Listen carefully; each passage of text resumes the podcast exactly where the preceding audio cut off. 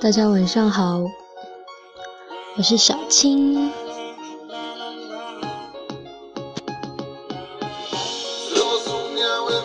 今天跟大家分享的是曲伟伟的一篇文章。好的爱情是想跟对方分享一切。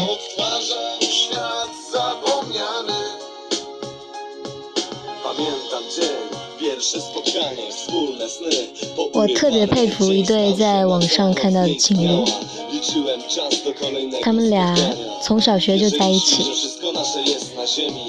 对，你没有看错，是小学。大家都还在玩泥巴，他们俩就已经手牵手，一起吃烤串，一起放学了。在一起十几年，马上就要结婚。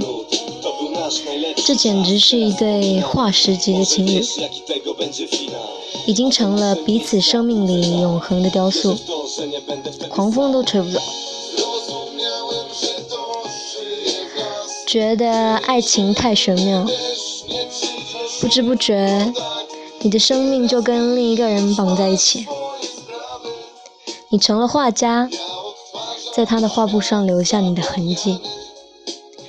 你成了导演，在对方的脚脚本里写下千回百折的剧集，希望能永远参与进对方的生命。尽管如此，爱情里还是会出现一个词，叫厌倦。刺激味蕾的美食吃的次数太多，到一个临界点，总会寡淡无味。再好听的音乐，被灌进耳朵数千次，也会变成折磨的噪音吧。而这对化石级情侣在一起，竟没有厌倦的时候。他们念同一所大学，一起在图书馆看书。他读文学，他读建筑史。遇到有趣的部分，两人马上跟对方分享。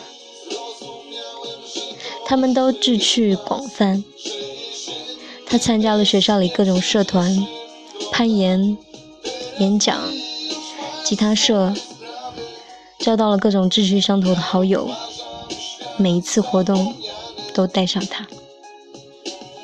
他从他那里认识不少有趣的人，反之，他也会介绍自己的朋友给他认识。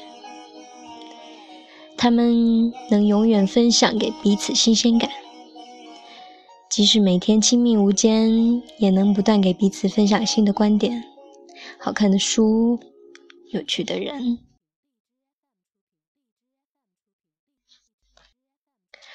很多时候，杀死异地恋的原因就是共同话题吧。也有一些异地恋情侣能坚持下来。比如每天给对方分享一个晚安故事，一首诗，每天送一个小礼物，怒刷存在感。之前看到一条朋友圈，觉得特别暖心。两个异地恋的情侣，女生突然说想看电影《疯狂动物城》，就给男生也买了同一时间的票。于是两个人虽然在不同城市。却在同一时间看了同样的画面，特别浪漫。两个人决定在一起的时候，不是一切尘埃落定的时候，而是一切都刚刚开始。